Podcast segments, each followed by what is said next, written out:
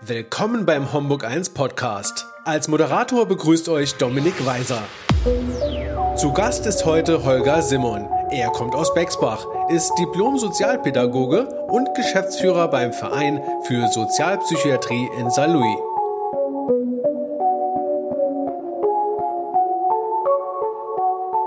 Liebe Hörerinnen, liebe Hörer, willkommen zu unserem Homburg 1 Podcast, eurem Podcast aus dem Saarpfalzkreis und für den Saarpfalzkreis. Wir stellen euch Menschen und Themen aus der Stadt und aus der Region vor. Heute treffen wir uns andersbedingt unter strikter Beachtung der Corona-Regeln. Das heißt unter anderem, das Fenster ist offen und es herrscht Durchzug. Es könnte sein, dass es dadurch zu geringfügigen Störgeräuschen für euch kommt. Das bitten wir vorab zu entschuldigen. Und außerdem ist es saukalt. Davon merkt ihr aber nichts. Mein Name ist Dominik Weiser und bei mir sitzt heute der Holger Simon. Hallo Holger. Hallo Dominik. Den Holger, den kenne ich schon recht lange, 35 Jahre glaube ich ungefähr. Das kommt tatsächlich ungefähr hin. Das kommt hin. Der Holger kommt aus Bexbach. Ich komme auch aus dem Saarpfalzkreis, aus äh, Homburg-Einöd. Und wir haben uns kennengelernt in der fünften Klasse auf dem Gymnasium Ioneum, wo wir eine Zeit lang äh, zusammen unterwegs waren und auch in einer Klasse zahlreiche Pfadfinderlager hinter uns gebracht haben. Das heißt, wir kennen uns eigentlich sehr gut. Dann war er irgendwann weg, der Holger, und jetzt erzählt er uns, wie das Ganze für ihn beruflich weiterging. Genau, ja, weg war ich so in einem ersten Schritt nach Neunkirchen an die Fachoberschule für Sozialwesen, die ich dort absolviert habe und habe dann anschließend nach meinem Zivildienst in Koblenz Sozialpädagogik studiert. Ähm, zunächst mit dem Schwerpunkt Jugendhilfe, bin dann aber relativ schnell in den Bereich der ja, weitestgehend Psychiatrie gewechselt. Bin zunächst in einem Sozialdienst der psychiatrischen Klinik gearbeitet, äh, war dort vier Jahre, bevor ich dann in einen Betreuungsverein gewechselt bin und dort äh, vorrangig gesetzliche Betreuungen geführt habe, auch erst Leitungsaufgaben übernommen um dann 2016 auch schon äh, zu meinem jetzigen Arbeitgeber zu wechseln, zum Verein für Sozialpsychiatrie in Saarlouis. Ich bin dort als ähm, sozialwissenschaftlicher Geschäftsführer angestellt, also verantworte den ähm, inhaltlich konzeptionellen Bereich unserer vielfältigen Angebote für Menschen mit ja, seelischen Behinderungen und psychischen Erkrankungen. Das ist auch heute unser Thema. Äh, wir reden heute konkret über Menschen, die sich in dieser psychosozialen Betreuung befinden. Ähm, der Holger, das wollte ich noch dazu sagen, der kommt praktisch aus einer Familie, die schon in diese Richtung geprägt ist. Ne? Dein Vater war schon ähm, in dem Bereich tätig. Was hat der nochmal genau gemacht? Genau, ich bin da von der Wiege auf geprägt. Mein Vater ist auch Sozialarbeiter, Sozialpädagoge vom Beruf und hat äh, viele Jahre auch im Bereich äh, Sozialpsychiatrie, Gemeindepsychiatrie gearbeitet hat auch einen Träger mit aufgebaut und ein Tageszentrum geleitet und ist jetzt ja mittlerweile im Ruhestand. Ja, im wohlverdienten Ruhestand ist der. Im wohlverdienten, genau. Genau. Also heute geht es um die psychosoziale Betreuung. Das ist ein Thema, mit dem ich mich gar nicht auskenne. Ich freue mich aber sehr, dass der Holger da ist. Auch privat haben wir schon gelegentlich über das Thema geredet. Äh, wir haben vorher die Begrifflichkeiten abgesprochen. Es ist natürlich trotzdem nicht ausgeschlossen, dass ich da Patze und äh, falsche Bezeichnungen an den Tag lege, die ich nicht an den äh, Tag legen sollte. Ähm, generell äh, reden wir hier von äh, den Klienten des äh, Holger bzw. dieser Einrichtung. Wenn wir also von den psychisch-sozial Betreuten hier reden, dann benutzen wir den Begriff Klienten, äh, nur dass es da keine äh, Verständnisschwierigkeiten bei den Zuhörern gibt. Und genau um die geht es heute. Also es geht mir heute prinzipiell darum, wie geht es äh, den Menschen und auch welche Auswirkungen hat die Corona-Krise denn so auf, auf die Leute. Äh, Holger, wie kommt es eigentlich dazu, dass jemand in die äh, Betreuung gerät. Also zunächst haben wir ja verschiedene Modelle der Betreuung. Das wollte ich noch vorausschicken. Wir haben über 200.000 betreute Menschen in dem Land, von denen allerdings kaum einer was hört, der nicht persönlich davon äh, betroffen oder in der Familie damit äh, befasst ist.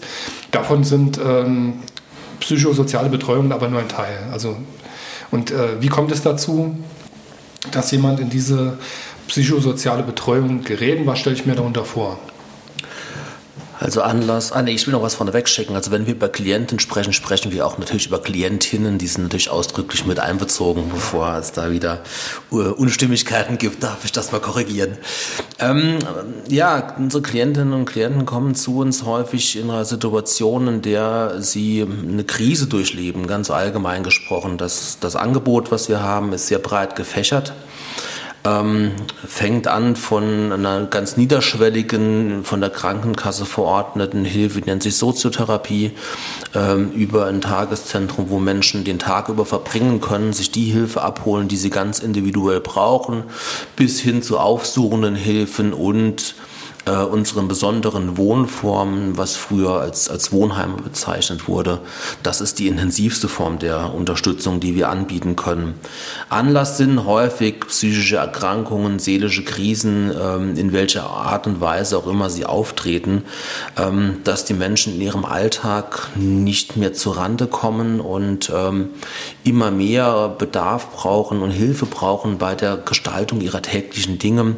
Und ähm, ja, wir reden häufig von einer eingeschränkten Teilhabefähigkeit. Also sie sind aufgrund der Erkrankungen nicht mehr in der Lage, am gesellschaftlichen Leben teilzunehmen.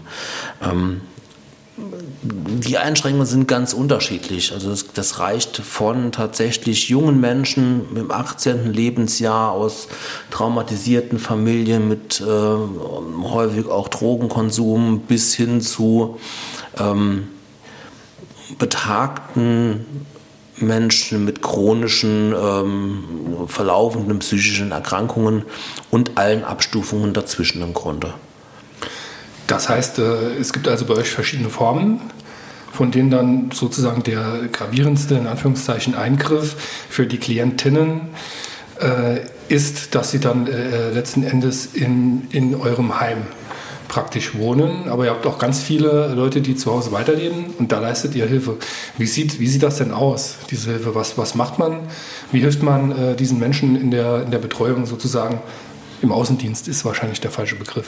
genau, das ist die aufsuchende Hilfe. Die aufsuchende Hilfe. Die aufsuchende Hilfe. Also grundsätzlich sind alle unsere Angebote immer personenzentriert. Ja, also sie orientieren sich immer genau an dem, was der Mensch in der Situation, in der er sich jetzt gerade befindet, auch benötigt. Ähm, es ist immer eine Hilfe zur Selbsthilfe und wir versuchen auch immer nur das zu leisten, was tatsächlich im Moment gebraucht wird. Die Idee dahinter ist, dass, dass, äh, dass der Mensch selbst eben im, im Mittelpunkt des Ganzen steht und auch mitbestimmt und bestimmen kann und soll, ähm, was, was wir gemeinsam erarbeiten und welche Ziele man verfolgt. Und ähm, es ist halt eben auch wichtig, dass man ihm nicht Dinge wegnimmt, die er vielleicht noch kann und wir dann irgendwie kompensieren und dadurch äh, auch, auch Ressourcen verschüttet werden. Also ich kann das pauschal gar nicht sagen, was man mit einem Menschen aufsuchend macht. Das reicht tatsächlich von na, dass wir jemanden unterstützen, seine ärztliche, medizinischen Behandlungen in Anspruch zu nehmen. Also wir begleiten ihn zu Injektionsterminen, Arztbesuchen, um das sicherzustellen, bis hin zu fast vollumfänglichen Unterstützungen, die ähm, Einkaufen, Essenszubereitung, ähm, Lebensraumgestaltung, Wohnraumreinigung, ähm, Mobilität, ähm, Abbau von, von verschiedensten Ängsten in der Praxis ähm, einfach ganz weit reichen können. Also das kann man sich sich ja auch vorstellen, wenn wir mit einem jungen 20-jährigen Menschen zusammenarbeiten, der eine äh, Drogenkarriere hinter sich hat, eine, eine Schizophrenie erkrankt ist, der hat einen anderen Bedarf als ein 50-jähriger Mann oder Frau mit einer depressiven Erkrankung, die äh, ihre Wohnung nicht mehr alleine verlassen kann. Also das Feld ist ganz, ganz breit und ganz, ganz unterschiedlich. Ähm, Dazu hätte ich auch noch eine Frage. Ähm, breites unterschiedliches Feld und auf den Menschen eingehen. Das bedeutet für mich eigentlich, dass ich auch nur eine bestimmte Anzahl von Menschen faktisch äh, oder Klientinnen faktisch betreuen kann, ähm, ohne denen irgendwie zu schaden. Gibt es da eine gesetzliche Regelung? Ich glaube nämlich nicht. Also man kann theoretisch so viele Menschen betreuen, wie man will? Oder ist das, äh, hat der Gesetzgeber da irgendwas eingeschränkt mittlerweile? Also im Rahmen der gesetzlichen Betreuung gibt es da keine Einschränkungen. Unsere Fallzahlen sind, ähm, dieser psychosozialen Betreuung ist es so, dass wir ähm, ein Stundenkontingent haben und letztlich der Arbeitstag oder die Arbeitswoche 39 Stunden hat und ähm, dazu muss man dann noch Dienstzeiten und Übergaben und Teambesprechungen abziehen. Das heißt, klar, das ist begrenzt. Also für unsere Mitarbeitenden ist das, äh, ist das eine eingegrenzte Zahl. Ähm, da muss man auch darauf achten, dass das äh, nicht so viel wird, weil die Belastungen, und die, der ist ein hoher Anspruch, die Belastungen sind schnell auch sehr hoch. Ja, ich habe nämlich in dem Zusammenhang äh, von meiner beruflichen Tätigkeit her äh, in, in, verschiedenen ähm, Konstellationen Kenntnis davon äh, gekriegt, dass es Anwaltskanzleien gibt, die das ja auch machen, diese Betreuung. Jetzt nicht unbedingt im psychosozialen äh, äh Bereich, ähm, auch bei alten Menschen. Und äh, da äh, kam mir auch schon zu Ohren, dass da teilweise 40, 50 Leute von einem Anwalt betreut werden. Und ähm, ich frage mich aus der Sicht des Profis jetzt an dich gerichtet die Frage, ist das denn sinnvoll? Kann man das machen oder sind das vielleicht einfach nur einfache, ganz einfache Fälle oder wo, wo liegt da das Problem? Also man muss es grundsätzlich von der Hilfeform unterscheiden. Ähm, das, was wir machen, sind, sind Teilhabeleistungen, also Leistungen im Rahmen der sogenannten Eingliederungshilfe in der Regel, die ähm, jetzt neu über das Bundesteilhabegesetz finanziert werden und jetzt gar keine rechtliche Konstruktion darstellen. Das heißt, wir sind in einem Prinzip Auftraggeber-Kundenverhältnis, Klient-Auftraggeber, wie auch immer man das nennen will. Was du jetzt angesprochen hast, ist der Bereich der gesetzlichen Betreuungen. Ähm, dort äh, wird vom, vom zuständigen Betreuungsgericht eine, eine, gesetzliche Konstruktion eingerichtet. Das heißt, der gesetzliche Betreuer kann für denjenigen, den er betreut, dann auch in Vertretung handeln. Das ist bei uns nicht so. Das ist der große Unterschied. Ja? Äh, und dort ist gesagt worden, oder ist die Idee, dass eben jemand, der ähm, sein eigenes Leben managen kann, im Grunde auch angenommen wird, dass er das Leben anderer managen kann. Äh, und äh, es gibt keine, keine Eingrenzung im Grunde bei den gesetzlichen Betreuungen. Bei der psychosozialen Betreuung im Rahmen der Eingliederungshilfe ist das sehr wohl so der Fall, eben aufgrund der verfügbaren Stundenkontingente. Also wenn wir im ambulanten Bereich davon reden, dass wir jemand äh, aufsuchend ähm, helfen, dann haben wir da drei Stunden oder sechs Stunden in der Woche zur Verfügung. Und die müssen wir erbringen. Ja, wir kriegen da Geld dafür vom, vom überirdischen Sozialhilfeträger. Äh, und das ist natürlich dann irgendwo an die, an die Arbeitszeit, durch die Arbeitszeit gedeckelt. Und in der äh, Einrichtung, die du da leitest, wie viele äh, Mitarbeiter sind denn da eigentlich tätig? Wie, wie, wie groß ist das denn? Ähm, wir haben ungefähr 80 Mitarbeitende mit äh, hauptamtlichen Praktikanten und Auszubildenden zusammen sind das immer so 75 bis 80. Das schwankt natürlich auch immer ein bisschen, ähm, weil wir auch ähm, breit ausbilden. Das gibt es einfach das Schlagwort Fachkräftemangel. Das ist in alle Bereiche ein großes Thema, so auch für uns, weshalb wir da einfach verstärkt Wert, Wert drauf legen. Und wir erreichen im Landkreis Louis ungefähr 350 Klientinnen und Klienten, die wir in, in den verschiedenen Hilfeformen betreuen und unterstützen in unterschiedlichem Umfang. Das wäre dann praktisch äh, ein Schlüssel von 1 zu 4, so ungefähr. Ne? Genau, also wobei man es jetzt nicht genau ganz so von 1 zu 1 übertragen kann, weil wir natürlich halt jetzt, sage ich mal, in einem Tageszentrum, wo dann am Tag 40 Leute, in der Spitze sind da 50, 60 Leute auch mal da sind und zwei Mitarbeiter, äh, hin zu einer intensivpädagogischen Wohngruppe, wo zwei Mitarbeitende auf vier oder fünf Klienten treffen dass das die, die Schlüssel sind einfach von Hilfeform zu Hilfeform sehr unterschiedlich. Okay, und wenn äh, ich, für mich ist das jetzt immer noch so ein bisschen abstrakt, was die äh, Klientinnen angeht. Ja. Ähm, wie äh, kann ich mir das denn vorstellen? Was haben die denn? Klar, jeder ist da anders, das habe ich verstanden, aber was haben die denn äh, beispielsweise für Alltagsprobleme? Also generell, welche Probleme haben die äh, im Alltag, wo man sagen muss, da da hilft man, da unterstützt man und da wird es auch schwierig. Also ich versuche es euch einfach mal fiktiv darzustellen, jetzt am Beispiel äh, eines Menschen, der eine Schizophrenie hat. Ja, Schizophrenie, eine der Erkrankungen, die am die meisten Auswirkungen auf den Mensch selber, aber auch auf sein Umfeld hat. Ähm, die sind häufig geprägt durch ähm, durch unspezifische Realitätsverluste an irgendeiner Stelle äh, und ganz häufig durch Veränderungen der, der, ähm, der Affekte, der Emotionen, also der Gefühle, die derjenige hat. Das hängt häufig zusammen. Ähm, als Beispiel gibt es da so diesen volksmündisch viel bekannten Verfolgungswahn. Ja? Ähm, das ist, hat, eine, hat eine Begründung dafür, dass die Menschen die Idee haben, sie werden verfolgt. Man kann sich das so vorstellen, das ist ein ganz gutes Erklärungsmodell, dass ähm, wir alle haben eine Filterfunktion. Das heißt, wenn wir in einem Raum sitzen, wo jetzt mehrere Menschen im Restaurant beispielsweise sitzen, können wir ähm, die einflüssig einfliegenden Reize filtern und können uns darauf konzentrieren, was man gegenüber mit mir spricht. Ja, also wir können uns jetzt auf unser Gespräch konzentrieren. Geht so. Geht so. ähm, bei einem Menschen, der an Schizophrenie erkrankt wird, kann man sich vorstellen, dass diese Filterfunktion nicht da ist. Ja? Das heißt, der nimmt alle Reize gleich stark wahr. Also er kann jetzt nicht differenzieren, ob wir uns unterhalten, ähm, für den ist genauso laut wie dein brummender Kühlschrank, der hier nebenan steht. Oder das vorbeifahrende Auto. Das ist für den gleich präsent. Das ist natürlich, das kommt irgendwann plötzlich aus dem Nichts heraus, ja, und das verunsichert natürlich. Das ist aber dann äh, praktisch ein, äh, ein schlagartiger äh, Zustand. Das ist jetzt nicht immer so bei dem, sondern es kann auftreten, dass er so eine Art Psychose kriegt, als Laie gesprochen, und dann kriegt er eine totale Reizüberflutung. Oder? Es gibt beides. Es gibt das, wo das chronifiziert ist, die das immer haben, die das dauerhaft haben. Es gibt Menschen, die haben das kurzzeitig, die haben das nur manchmal und ist es dann wieder weg. Ähm, die Verläufe sind auch da ganz, ganz unterschiedlich. Ja? Aber nochmal zurück auf dieses Erklärungsmodell. Also wenn man sich das so vorstellt, man sitzt irgendwo und, und, und, und alles ist gleich laut, was auf einem einfließt, dann ist der Gedanke relativ schnell da, weil das Auto, was vor der Tür laufend vorbeifährt, ist dann einfach sehr, sehr, sehr präsent für denjenigen. Und dann entstehen eben genau diese Erklärungsmodelle, die wollen was von mir. Okay. Wer fährt denn da vorbei? Ja, der mhm. guckt mich nach. So. Wenn man sich jetzt dann, das ist, das bildet eine eigene Realität für den Menschen. Ja, so. Nimm mal diese Realität, ist dieser, der Betroffene immer von irgendwelchen Ängsten umgeben. Ja? Diese, dass er verfolgt wird, dass ihm jemand da ist, dass ihm jemand was Böses will. Ja? Das heißt, die können oftmals nicht mehr rausgehen, weil sie einfach Angst haben. Sie einfach eine ganz, ganz tief sitzende Angst haben. Und da ist es dann eben an unsere Mitarbeitenden zu sagen, das nochmal aufzugreifen, das zu besprechen, nochmal zu reflektieren um dann schrittweise mit demjenigen auch es wieder zu schaffen, dass der nochmal alleine vor die Tür gehen kann.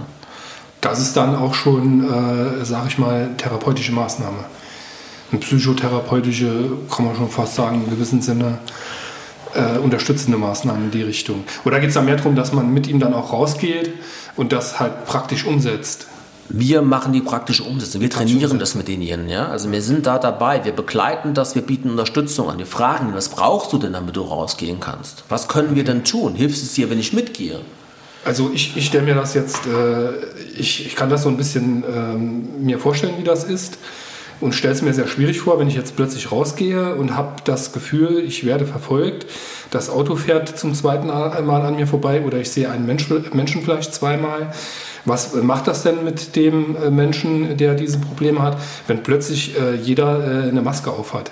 Ist das denn nicht eigentlich ein, ein Drama, weil man sieht ja dann nicht mehr, was hinter der Maske eigentlich ist? Ne? Oder wie, wie, stellt sich das denn jetzt für so einen Menschen dar, dass er jetzt plötzlich mit diesen Masken konfrontiert wird? Was, kann man da noch Bus fahren? Oder? Ich habe gestern einen Klienten von uns getroffen. Ähm, zufällig. Wir haben uns länger nicht gesehen, weil ich natürlich auch aufgrund der Maßnahmen mich natürlich halt ein Stück weit zurückziehe, um auch die, Infektionskette halt zu riskieren. Das erste, was er zu mir gesagt hat, ziehen Sie mal bitte die Maske runter. Habe ich so runtergesagt, gesagt, Gott sei Dank, das können Sie wieder anziehen. Das, was er befürchtet hat, ich will es gar nicht wissen. Ich habe ihn noch nicht gefragt, weil ich das einfach so stehen lassen wollte. Für ihn war es dann okay.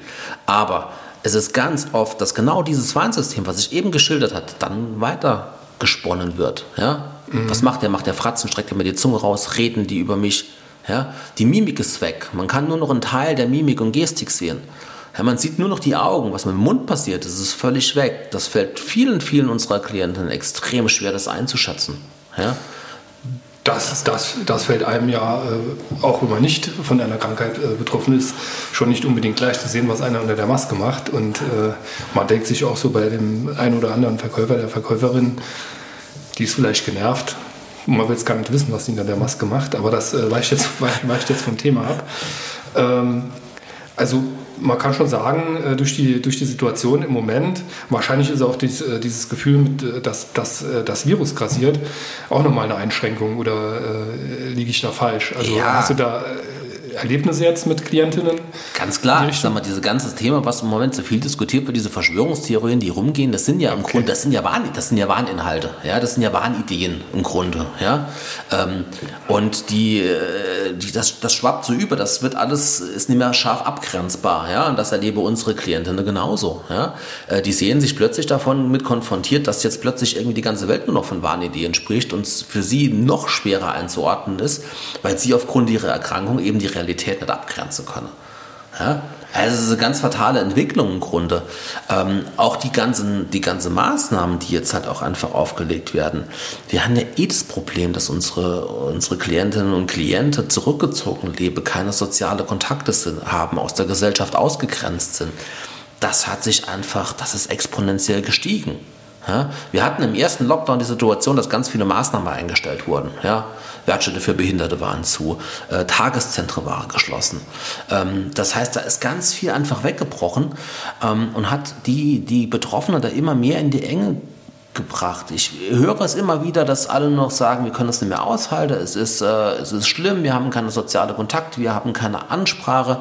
Ähm, selbst unsere Mitarbeiter müssen ja aus Infektionsschutzgründen auch einfach Abstände halten. Wir haben so ganz banale Schwierigkeiten, wenn ich jemand äh, zu Hause habe, der so von Ängste geprägt ist, dass er nicht mehr einkaufen gehen mhm. kann. Ja, ich kann doch nicht mal mit dem einkaufen gehen, weil ich es irgendwie im Auto geregelt kriegen muss. Ja, also ich muss die Abstände einhalten. Ich kann jetzt nicht irgendwie, irgendwie x-beliebige Leute in Autos zusammensetzen. Ja, wir können unsere ganzen PKWs nicht mehr nutzen. Wir steigen dann auf die, auf die Neunsitzer-Busse um. Ähm, aber das ist alles ultra aufwendig. Ja? Also wenn man, wenn man das so hört, äh, was den Menschen da widerfährt, äh, die sowieso schon isoliert sind, äh, dann muss man sagen, dass einige auch auf, äh, also die jetzt nicht davon betroffen sind, auf sehr hohem Niveau jammern, meine ich. Ne? Klar, ähm, anderes Thema. Äh, aber ich glaube, da trifft es äh, die Leute richtig hart. Ich habe gestern auch einen äh, Bericht gesehen über Obdachlose in Hamburg wegen der jetzigen Wintertemperaturen. Da ist es ja das gleiche Problem, dass die inzwischen die Übernachtungsstellen und die Heime dazu machen und die Leute auf der Straße erfrieren. Ne? Das, sind, das, das sind Probleme. Das Krasse daran ist, ähm, Verschwörungstheorien hier und da und ach, wie sind wir betroffen. Aber von diesen Menschen wie hier die psychosozial betreuten, eure, eure äh, Klientinnen und von den Obdachlosen, da hört man kaum was. Also die haben noch keine Stimme. Oder äh, sehe ich das irgendwie falsch? Ich habe so das Gefühl, dass diese Leute irgendwo keine Lobby haben. Absolut richtig. Psychiatrie immer noch ein Riesenthema, immer noch ein Riesenstigma, viel mit Vorurteile behaftet. Die Menschen stehen am Rande der Gesellschaft, das ist einfach nicht schön zu reden. Ähm, es gibt immer mal wieder ähm, Prozesse innerhalb der Gesellschaft, wo das in den Fokus rückt. Also gerade das Thema affektive Erkrankung, ähm, der traurige Suizid von, von Robert Enke ist dann ein Beispiel. Entschuldigung, affektive Erkrankung ähm, muss ich jetzt ganz also, ehrlich gestehen. Sorry, klar. Also das alles, was im Grunde die Stimmung befasst. Ja, also es umfasst äh, die, die Depression, die man kennt, Burnout, aber auch manische, also übersteigende Erkrankungen, das Gegenteil davon, ähm, sind immer mal wieder auch gesellschaftlich Thema. Wie gesagt, das, der tra dramatische Suizid von Robert Enke ist da ein Beispiel, mhm. da ist das auch in die öffentliche Diskussion gelangt. Aber nichtsdestotrotz, Psychiatrie ist immer noch ein Riesenlabel, das ist ein Riesenaufkleber. Wenn es jemand aufhat, wird er häufig einfach nicht mehr ernst genommen. Und ähm, das ist ein, ein Riesenproblem nach wie vor, ähm, was im Grunde nicht nachvollziehbar ist. Also ähm, ja, das ist eine Stigmatisierung. Absolut. Das, äh, das äh, Erstaunliche daran ist, dass äh, die Fälle aber schon unter der Hand quasi nicht in der Öffentlichkeit äh, dramatisch ansteigen. Also die, die Krankmeldungen wegen psychischer Gründe, die sind ja in den letzten zehn Jahren äh, von 4 oder 5 Prozent auf fast 30 Prozent äh, hochgeschnellt. dennoch blendet man es halt in der Gesellschaft aus und nicht nur das. ich glaube, auch in der Familie ist das sehr problematisch, wenn man einen Betroffenen in der Familie hat damit richtig umzugehen und damit überhaupt umzugehen. Ne? Also ich kenne das noch äh, aus meiner Familie von, sage ich mal, Großeltern. Hatten wir auch einen Fall, der, eine Verwandte, die äh, kannten wir als Kinder gar nicht. Das wurde, äh, das wurde, man kann nicht sagen geheim gehalten, aber es wurde so ein bisschen, man hat sich, hatte ich den Eindruck, ein klein bisschen dafür geschämt. Und es scheint mir heute immer noch, äh, obwohl wir so weit eigentlich in der Gesellschaft gekommen sind, so ein bisschen das Problem zu sein, dass man sich schämt oder sich das falsch. Ist da einfach kein Interesse vielleicht? Dran. Nee, es ist Scham. Ich glaube schon, dass es viel mit Scham besetzt ist. Äh, gerade so ältere Generationen können damit noch nicht, nicht wirklich was anfangen. Es ist, ähm, hat auch was mit Leistungsgedanke zu tun. Also wie oft hören Menschen mit Depressionen, komm, stell dich nicht so dran, reiß dich mhm. mal zusammen, mach doch jetzt mal, da musst auch was tun, dass es dir besser geht. Wie oft hören sie das denn? Ja, das ist das Tagesthema, was die Menschen um die Ohren kriegen. Also sie werden auch nicht ernst genommen, sondern es wird abgetan wie eine wie ein persönliches äh, Defizit, was sie haben, was sie sich ausgesucht haben, dass sie Faulenzer sind oder sonst irgendwas. Das ist leider immer noch häufig so. Ja? Äh, ich sage mal jetzt in der Leistungsgesellschaft hat man jetzt den, den Aufkleber Burnout draufgeklebt. Burnout. Burnout ja. hat man jetzt draufgeklebt. Ich bin jetzt kein Kliniker und kein Arzt. Für mich ist das aber nichtsdestotrotz alles sehr, sehr ähnlich. Also es ist ein anderes Wort im Grunde für die gleiche, gleiche Erkrankung. Es verharmlost das. Ne? Also man kann eher, es ist eher äh, gesellschaftlich anerkannt zu sagen, ich hatte einen Burnout, weil es quasi impliziert, dass man vorher eine Überleistung gebracht hat. Na klar. Also es ist quasi, ich habe so Gas gegeben genau. und so eine tolle Leistung erbracht, genau. dass ich mir jetzt mal... Äh, eingestehe, dass ich diesen Burnout habe. Aber, genau. aber faktisch ist doch das wahrscheinlich nicht wirklich weit von einer depressiven Phase oder in einer ähnlichen Erkrankung einfach entfernt. Das sagt aber keiner. Absolut. Und man darf sich, niemand in dieser Gesellschaft kann sich davor gefeit sein, in genau so eine Situation zu kommen. Das muss man sich auch immer, äh, immer bewusst machen. Ähm, eine Depression ist eine, so wie man es im Moment vermutet, eine Hirnstoffwechselerkrankung. Ähm, da, das kann jeden treffen. Ja, das hat nichts mit Leistungsfähigkeit oder Leistungsbereitschaft oder äh, was es sonst für gute Attribute in der Gesellschaft gibt zu tun, sondern das ist eine Erkrankung, die man einfach bekommen kann. Ja? Ja, das äh, meine ich, zeigen ja auch die Zahlen. Also die ja. Krankmeldungen, von denen ich eben gesprochen habe, die kommen ja nicht äh, irgendwo her. Nur es wird halt nicht, äh, immer noch nicht nach außen kommuniziert. Großes Problem und natürlich denke ich da eine Ab Abwärtsspirale. Klar.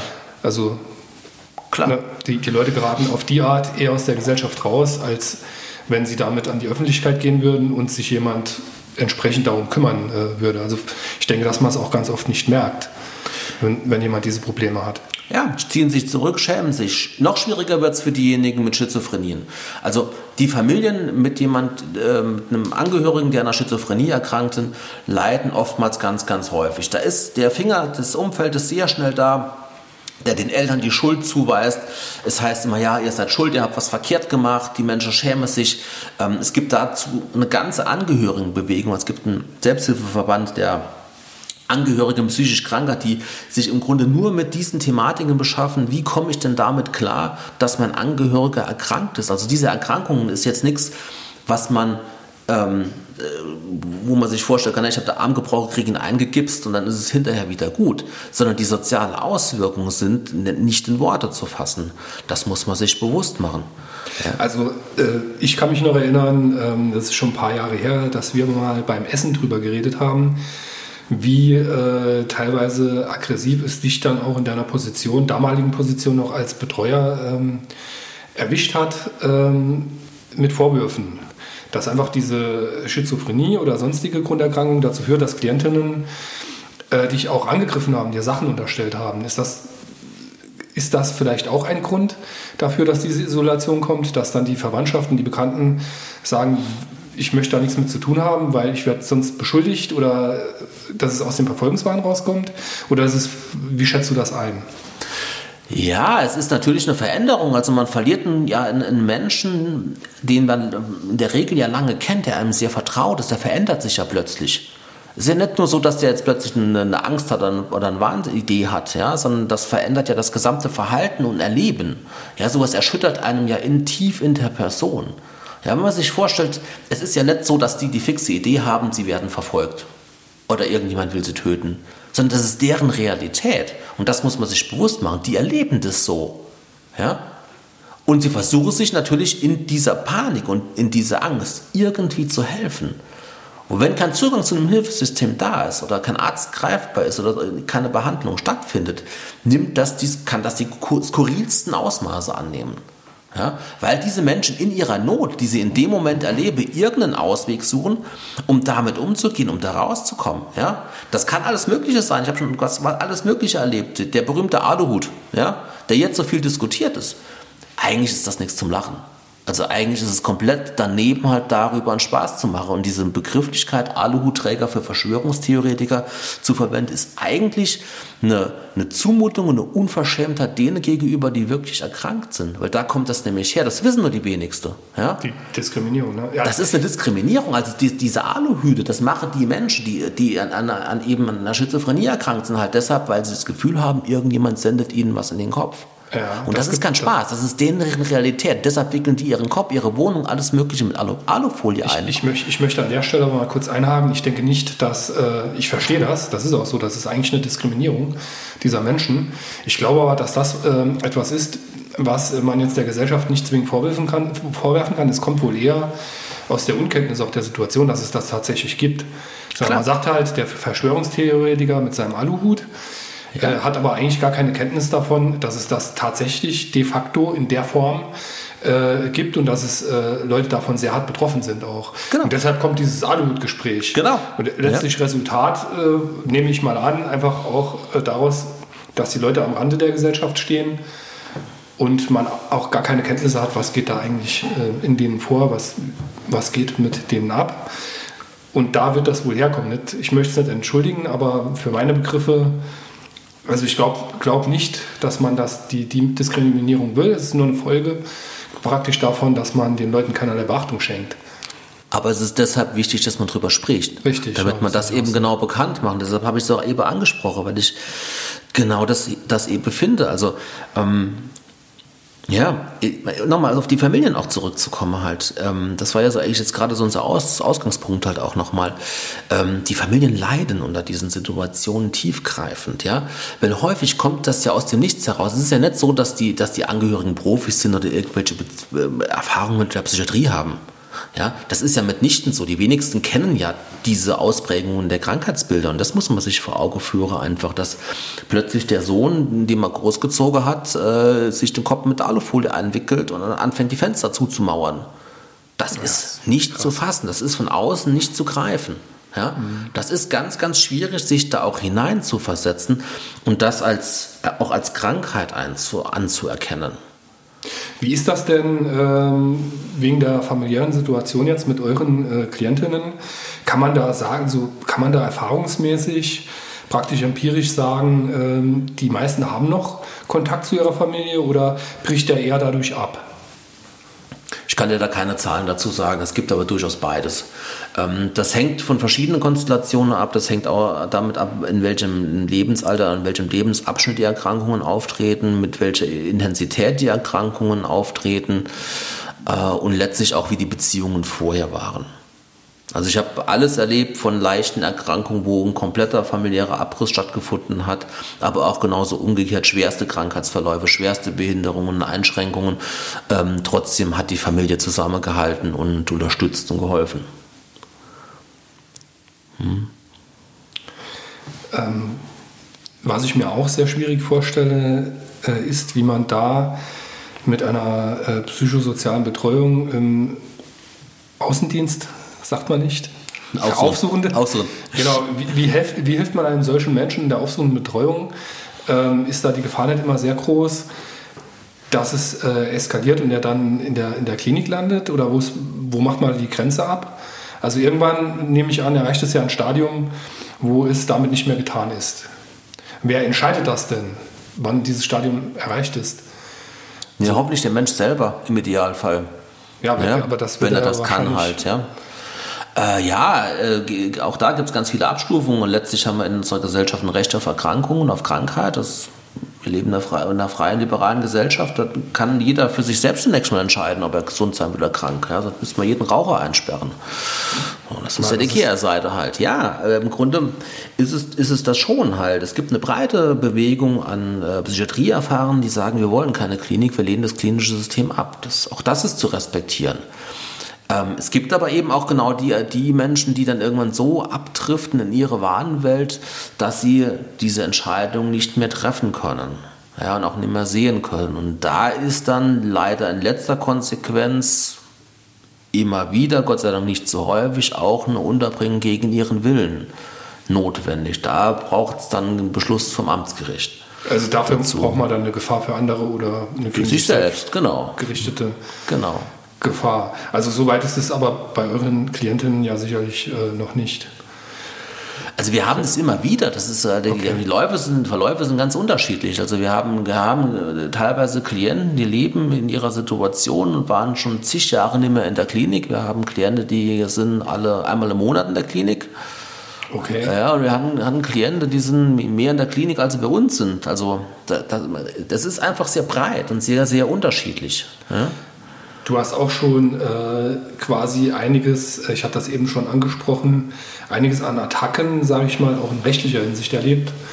Kannst du äh, da äh, ein bisschen was erzählen, was da manchmal vielleicht auch durch die Psychosen oder psychiatrische Erkrankungen äh, an, auch an Aggressionen einem entgegengebracht wird, womit man so als Betreuer umgehen muss? Weil ich habe davor, als ich das gehört habe zum ersten Mal von dir, eigentlich den größten Respekt entwickelt. Ich könnte das nicht wäre für mich nicht möglich.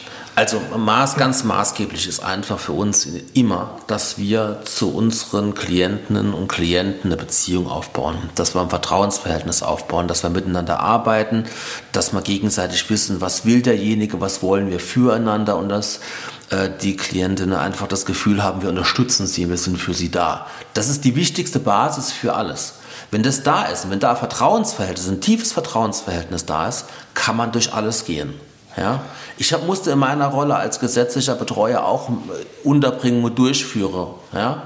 Äh, mit teilweise wirklich viel Polizei und, und Tamtam drumherum, wo ich in der Situation gedacht habe, es tut mir so schrecklich leid für denjenigen, weil er einfach so krank ist. Ich glaube, er wird es nicht verstehen und ich hatte dann die Befürchtung, dass, dass ich da auch nicht mehr hingehen brauche. Ja? Was ich hätte können gut nachverstehen. Ja? Also Weil beim Aufnahmegespräch in der Klinik wurde dann gesagt, naja, wer ist denn Ihre wichtige Bezugsperson? Da hieß es ja, der Holger Simon. Trotz, dass vorher halt diese schlimme Situation war. Diese Basis, diese Beziehung, dieses, äh, dieses Erfahren, dass man sich aufeinander verlassen kann, das ist das A und O. Und dann kann man auch vorsichtig an solche Themen und an solche schwierige Situationen rangehen.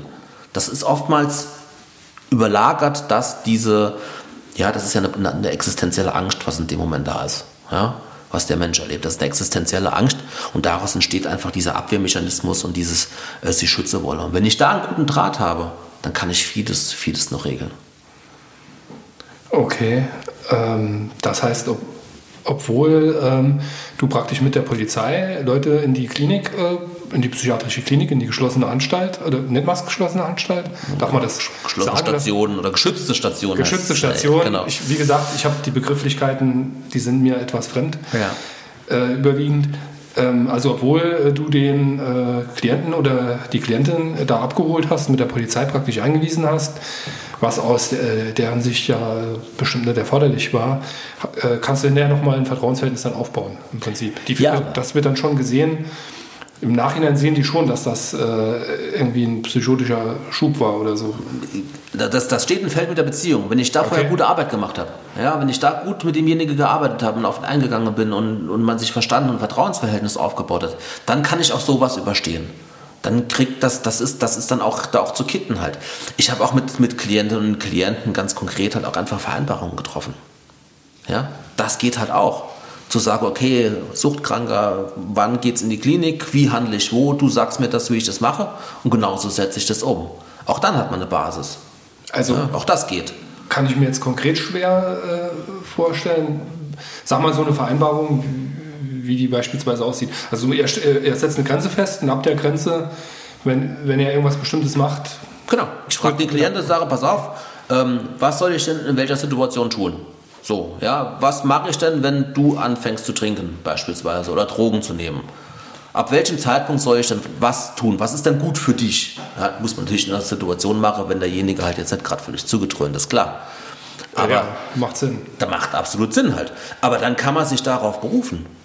Im Nachhinein, ne? Ja, auch, ja, in, klar, auch in der Situation. Auch in der Situation. Dann ist es abgesprochen. Das ist, es ist eine Transparenz ist wichtig, dass man mit denjenigen umgeht und das offen bespricht. Okay. Also menschlich ganz schwieriges Thema. Ich wollte aber noch mal ähm, so ein bisschen, auch wenn das Thema äh, komplett die Menschen nervt mittlerweile, auf das Thema Corona und Lockdown mhm. äh, zurückkommen. Merkst du denn zwischen dem ersten Lockdown im, im letzten Jahr, im, im März, April, und äh, dem jetzigen Lockdown, äh, der jetzt als Lockdown Light teilweise bezeichnet wird, gibt es da gravierende Unterschiede? Ist es jetzt schlimmer oder besser für die Menschen oder wie lässt sich das äh, beschreiben für, für eure Klientinnen? Also es gibt strukturell gravierende Unterschiede. Ja, das ist schon ganz deutlich. Im ersten Lockdown hat man gemerkt, da war vieles durch, ja, das ist eine ganz neue Situation. Jeder musste sich da irgendwie zurechtfinden. Es gab äh, politische Entscheidungen, die aus der Not heraus geboren waren. Ja, es wusste, hatten, wir hatten null Vorerfahrung, niemand in dem Bereich. Ähm, und da wurde auch Entscheidungen jetzt gerade im Bereich der Behindertenhilfe getroffen, die vielen Menschen sehr, sehr schwer gefallen ist. Und das erlebe ich jetzt im zweiten Lockdown mit deutlich mehr Fingerspitzegefühl und auch mit deutlich mehr ähm, individuellen Lösungen. Ja, ähm, Beispiel, ich hatte es eingangs schon gesagt, Tageszentren am Anfang des Jahres hatte man, äh, Anfang 2020, die Tageszentren Betretungsverbot ausgesprochen. Also also kurze Zwischenfrage, Entschuldigung, dass ich unterbreche. Ja. Was ist denn ein Tageszentrum? Tageszentrum ist eine, eine, offene Einrichtung, äh, wo, die, wo man hingehen kann und ähm, ja, da gibt es ein Tagesangebot, ein Wochenangebot, in der Regel einen Kaffeebetrieb mit Getränke und Mittagessen äh, und man kann dort im Grunde sich treffen, aufhalten, das ist ein geschützter Rahmen, man kann an Angeboten teilnehmen. Ähm, das ist die niederschwelligste Hilfeform, da brauchst du keine Kostenzusage oder irgendwas, sondern man kann da in der Krise einfach hingehen. Das heißt, diese, diese, dieser Raum hat für die Menschen eine ganz wichtige Konstellation. Das hat einen sozialen Charakter, ja, das hat eine ganz wichtige soziale Komponente. Ja. Man, man trifft halt wahrscheinlich auch auf Leute, die einen nicht so äh, stigmatisieren, sondern eben. halt eben selber irgendwo eben. betroffen sind und mehr Absolut. Verständnis auch für bestimmte Verhaltensweisen vielleicht haben, ich weiß nicht. Genau. Oder Eigenheiten der, der Person. Genau, es ist, ja. es ist ein stigmafreier Raum. Im Grunde, man trifft sich mit Gleichgesinnten. Man kann da einfach hingehen, wenn es einem schlecht geht. Im ersten Lockdown ging es natürlich viele Leute schlecht. Viele hatten Angst. Es ging ja uns genauso. Da braucht man ja keine psychische Erkrankung dazu zu haben, das so nachzufühlen halt, ja. Das fühlt sich einfach nicht gut an. Ähm, und dann ist diese Hilfe weggenommen worden für viele die einzigste Hilfe, die sie dringend gebraucht hätten. Und wir hatten fast keine Möglichkeit, da irgendwie drumherum zu schippern. Ja? Wir mussten telefonisch anrufen und wir haben dann außer der Reihe einfach Mitarbeiter hingeschickt zum Teil. Aber das war eine ganz, ganz schwierige Situation. Und jetzt im zweiten Lockdown ist es so, dass man Hygienekonzepte implementiert hat. Ja, das heißt, wir haben, äh, es war, wir haben in Absprache mit dem Sozialministerium Hygienekonzepte erarbeitet, Kleingruppen erarbeitet und ermöglicht so eine Testkonzepte. Wir testen breit einfach mit Schnelltests. Äh, ermöglicht, dass die, die Menschen die Tageszentren weiter nutzen können, auch wenn es eingeschränkt ist. Aber die Hilfe ist da. Ja? Das finde ich mal durchaus positiv. Hat man, jetzt, hat man jetzt in den Medien auch gar nichts von gehört dass das bei euch so gut lief. Bei den Schulen lief es ja eher äh, ein bisschen schlecht, wie ich aus eigener Erfahrung sagen kann. Nicht, dass ich da noch hingehen würde. Äh, aber Verwandtschaft von mir nähere. Äh, das ist aber ein anderes Thema. Äh, das ist ja sehr positiv, dass sich da also in die Richtung was getan hat und dass man das gesehen hat, stelle ich mir auch schwierig vor, wenn ein Mensch, der beispielsweise Verfolgungswahn hat, äh, plötzlich ähm, rausschaut und es gibt keine Autos mehr auf der Straße. Es ist alles leergefegt. Ja, da niemand, niemand den ansprechen kann. Es ist niemand, keine, keine Ansprechperson da. Ja. Ja, kann nirgends hingehen und kann sich die Hilfe, der, der Hilfebedarf, den der Einzelne hat, hat sich ja nicht geändert. Im Gegenteil, also er ist ja eher größer geworden als kleiner. Und dann war plötzlich die Hilfe, die diesen Hilfebedarf abgedeckt hat, weg. Das heißt, in der aufsuchenden äh, Betreuung äh, konntet ihr die Klienten da noch besuchen eigentlich im ersten Lockdown, äh, Lockdown oder äh, auch gar nicht mehr? Oder äh, sagen wir mal, war das eher ein Graufeld? Nennen wir es Graufeld und äh, hüllen den Mantel des Schweigens drüber. Also, nee, so alles, ich mal deine Mimik jetzt. nee, alles gut, da kann man schon drüber sprechen halt. Ähm, so weit als möglich. Also die, Abstandsregelungen, also wir, wir, reden ja hier jetzt nicht über Menschen, die irgendwo in Reichtum leben, sondern wir reden über Menschen, die in der Regel von Armut betroffen sind. Das muss man sich ja auch bewusst machen. Das heißt, sie sitzen in ihre kleinen Wohnungen ohne mhm. jetzt irgendwie große Möglichkeiten. Also da hat man schon allein die Problematik, aufgrund der Wohnungsgröße Abstände einzuhalten. Ja? Äh, und wenn man diese ganze basale Dinge, also diese ganze grundsätzliche Sachen nicht mehr regeln kann, dann wird es einfach schwierig. Also wir sind dann umgestiegen ähm, und haben normalerweise haben wir so das Verständnis Hilfe zur Selbsthilfe. Das heißt, wir versuchen denjenigen anzuleiten und ihn zu unterstützen, ähm, Dinge selbst zu tun. Ja? So, in alle Bereiche. Davon musste man halt weg jetzt einfach. Das heißt, wir sind im Moment machen, wir kompensieren alles. Ja? Äh, unsere Mitarbeiter fahren für denjenigen zum Arzt und organisieren die Medikamente. Unsere Mitarbeiter gehen für denjenigen einkaufen. und besorgen und bringen ihnen die Sache nach Hause, um einfach diese ganze Infektionskette zu reduzieren. Mhm. Ja? Aber das, die Folge ist, die Menschen sitzen noch mehr zu Hause. Die sitzen noch allein. Die Menschen sitzen noch mehr zu Hause, sind noch mehr alleine und sitzen noch eher in ihrem Viereck, was nicht zuträglich für ihre Erkrankungen ist. Ja klar, also äh, wahrscheinlich kommt man auch schlecht raus, äh, weil ich nehme mal an, oder sage ich mal, ich weiß auch aus meiner Erfahrung, dass Menschen mit äh, dieser Betroffenheit, äh, dieser Erkrankung auch häufig keinen Führerschein haben. Sei ja. es jetzt aus finanziellen Gründen oder ja. sei es einfach, weil ihnen die Fahrerlaubnisbehörde den Führerschein abgenommen hat. Ja. Da kann man auch schlecht Bus fahren, äh, wenn die, also A sowieso wegen der Situation, wegen des Lockdowns und B, wenn da nur äh, in, in dem engen Raum alles voll ist mit Menschen mit Masken, das muss ja der Horror sein. Also ich könnte mir so im Moment nicht vorstellen, Bus zu fahren. Also ich möchte es auch nicht, also, aber wahrscheinlich, wenn ich noch dazu Verfolgungswahn hätte, der blanke Horror. Ja klar. Also die Leute kommen überhaupt nicht mehr äh, raus aktuell. Mobilität ist eingeschränkt, ja. massiv. Die wenigen, die Fahrräder haben, wenn das Wetter gut ist, sind mit Fahrrädern unterwegs oder zu Fuß unterwegs. Und wir versuchen das irgendwie mit unseren Neunsitzer zu kompensieren. Ähm, aber die Mobilität ist massiv eingeschränkt, klar. Wie ist es denn, äh, großes Thema im Moment, äh, es gab ja wohl einige Probleme, um es mal ganz kurz zu fassen, mit der Beschaffung von äh, den Impfstoffen. Die mhm. gibt es wohl immer noch. Äh, wie ist das denn bei euch gelaufen? Als, also, also als jetzt anlief mit den Impfungen, wurdet ihr da informiert? Seid ihr schon geimpft? Sind die Klientinnen schon geimpft? Nein, wir sind noch nicht geimpft. Ähm, ja, im Grunde ein schwieriges Thema.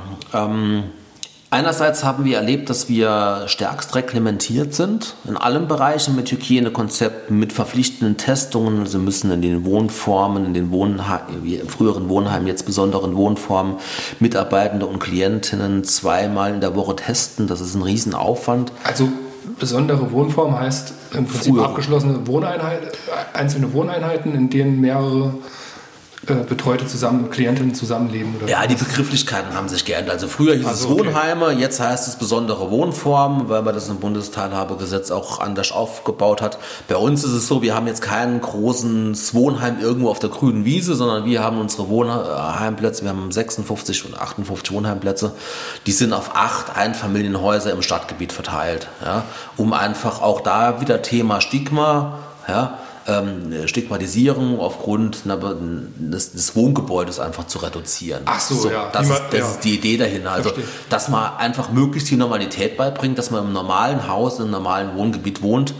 Und eben nicht in einer Klinik, wie, wie es dann so aufgefasst wird. Eben, genau. Wird ja, wird ja von eben. der Gesellschaft nicht als Wohnheim aufgefasst. Genau. Sondern dann eben als, ich sag's mal, wie man es früher boshaft gesagt hat, Klapse. Oder genau. So, ne? Richtig. Immer ne? drauf, Klapse. Genau. Um das zu vermeiden. Ja. Genau, richtig. Aber natürlich haben, hat man da die Problematik ja mit dem äh, Lockdown trotzdem drin. Genau. Ähm, heißt aber, wir, wir, testen da intensiv, wir, sind da wirklich mit, wir mussten unsere Angebote einschränken, das macht ja auch alles Sinn, aber wir waren die ganze Zeit, jetzt bis Anfang der Woche tatsächlich noch nicht mal in der Prioritätenstufe 2 angegliedert. Ja. Ähm, das kam jetzt, dass die, die, die Bundesimpfverordnung hat sich jetzt geändert Anfang der Woche, ähm, sodass jetzt zumindest die Wohnheime, also diese besonderen Wohnformen der Prioritätenstufe 2 angesiedelt sind. Ja. Und dass wir davon ausgehen, im zweiten Quartal dann auch Mitarbeitende und Klientinnen impfen zu können. Äh, ja, übrigens, äh, die Anwaltschaft kämpft ja auch darum, ja. dass wir priorisiert werden. Ah, okay. Systemrelevant. ja, wir sind systemrelevant und es geht ja noch viel schlimmer. Ah, okay, ja. Wir müssen auf jeden Fall in die erste Stufe. Ganz, ganz wichtig. Auf jeden Fall, genau. Ganz klar. Klammer auf, sicherheitshalber, Sarkasmus. Klammer zu. Klammer zu. Okay, also äh, es geht aber voran, auch in dem Bereich. Also ich habe jetzt so den Eindruck, Eindruck von, äh, vom Gespräch her, von deinen Informationen, die du mir gibst, dass da aber schon was getan wird vom Staat. Also es ist deutlich was in Bewegung geraten. Also ihr müsstet eigentlich weiter sein, das ist klar, das ist ja, glaube ich, überall so, möchte ich jetzt mal behaupten. Aber es ist auf einem guten Weg. Oder missinterpretiere ich das? Es ist auf einem guten Weg. Ich, ja, es bringt ja auch nichts, jetzt halt irgendwie auf alle einzuprügeln und halt rumzujammern. Klar kann man es im Detail, könnte man es besser machen, meine Güte, aber irgendwo denke ich halt auch, man muss zusammenrücken und muss einfach Sachen lösen. Wir haben so jetzt für uns ganz speziell halt immer mal wieder das Problem halt, dass diese ganze Corona-Verordnungen, die werden immer abgestellt auf Einrichtungen nach dem Heimgesetz. So, Einrichtungen nach dem Heimgesetz sind äh, zu, ich glaube, 90 oder 95 Prozent Seniorenheime. Ja? So, aber für die gilt die gleichen Regeln für ein Seniorenheim wie für unsere Einrichtung mit ihren acht Standorten in Einfamilienhäusern. Ah, ja, das kann ja nicht funktionieren. Das kann halt eben nicht funktionieren. So, jetzt haben wir dir halt aber auch, wir haben da eine Sonderstellung halt, das ist auch ein, ein, recht einmaliges Konzept, auf das wir auch einfach sehr stolz sind, dass wir das so haben können, weil das schon eine, eine, eine Forderung der Psychiatrie von Grund auf ist. Aber irgendwie müssen wir jetzt diese Verordnung auf diese besondere Struktur halt zurechtbasteln, sage ich jetzt mal. Ähm, das ja, geht das mal gut und geht mal schlecht. Ja, ist natürlich was, der Bauer nicht kennt, frisst er nicht. Genau. Von, von Seite der Behörde. Ich will, will niemand als äh, Bauern hier bezeichnen. Äh, sprichwörtlich. Sprichwörtlich. Dort, wo es schwierig wird und man die Regelung nicht direkt auf den Fall anwenden kann und sie zu abstrakt ist für den konkreten Fall, da wird dann eher dicht gemacht als äh, was riskiert. Also Schlagwort ist da zum Beispiel Familienheimfahrten am Wochenende. Ja, so. Ähm, wir, wir haben Personenkreis von 18 bis, bis 80, sage ich jetzt mal so, über den Daumen gepeilt, die bei uns sind. Also einfach viele auch äh, Menschen im mittleren Alter, die auch Familie haben. Ja? Die einfach Wochen nach Hause fahren wollen. Schwierig. Kann ich einerseits nicht verbieten, auf der anderen Seite muss ich den Rest der, der, der Bewohnerschaft schützen. Ähm, das sind massive Einschränkungen einfach, die da, die da vorherrschen. Mhm. Und wir müssen irgendwie versuchen, das, äh, ja, im Sinne des Menschen hinzukriege. Ja, das, das, das letzte bisschen äh, familiäre Normalität dann ja auch weg. Ne? Ja, absolut. Und der Kontakt auch noch abbricht. Ja, klar, natürlich, absolut. Ja das, ja, das sind so die Aufgaben, mit denen wir uns rumschlagen. Da habt ihr sicherlich reichlich zu tun. Ja. Schwierige Sache. Also ich habe da Hochachtung vor, dass man das macht und ich würde mir einfach wünschen, dass es ein bisschen mehr in den Fokus der Gesellschaft rückt. Was mich heute so ein bisschen gefreut hat, war auch, wenn es natürlich nicht optimal läuft, dass man aber vom Gesetzgeber her halt schon mal reagiert hat, dass da was passiert. Und äh, ich war überrascht jetzt, äh, wie äh, krass das die Leute trifft, ja. der Lockdown. Man macht sich diese Gedanken nicht, wenn man diese Probleme nicht hat. Ne? Ja, ich, man kann es weiterfassen halt.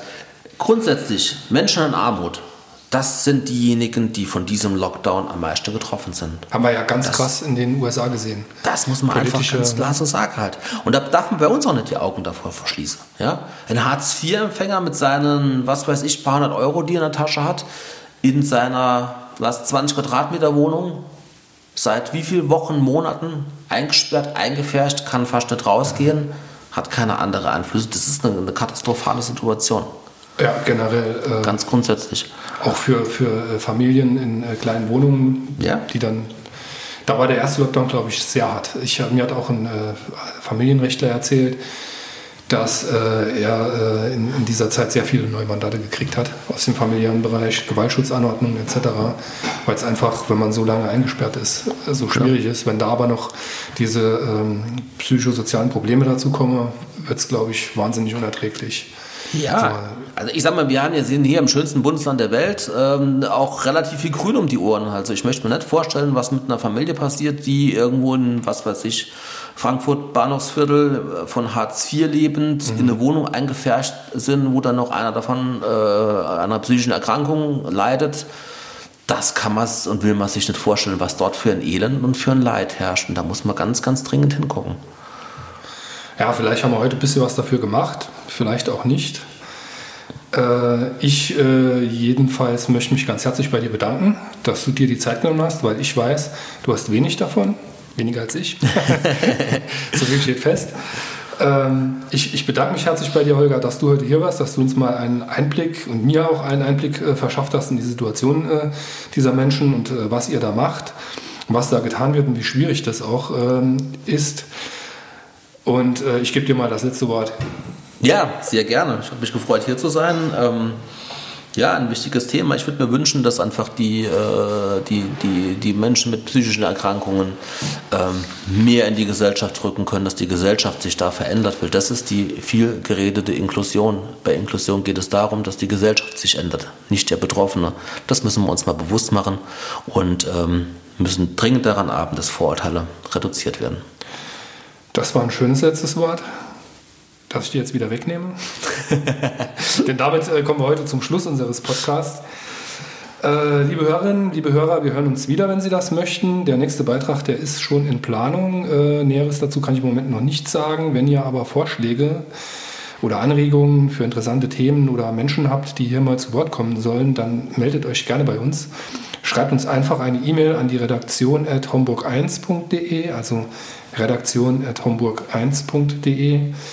Äh, auf unserer Homepage homburg1.de findet ihr auch Informationen äh, zu dem Thema. Vergesst nicht, uns zu abonnieren und bleibt gesund.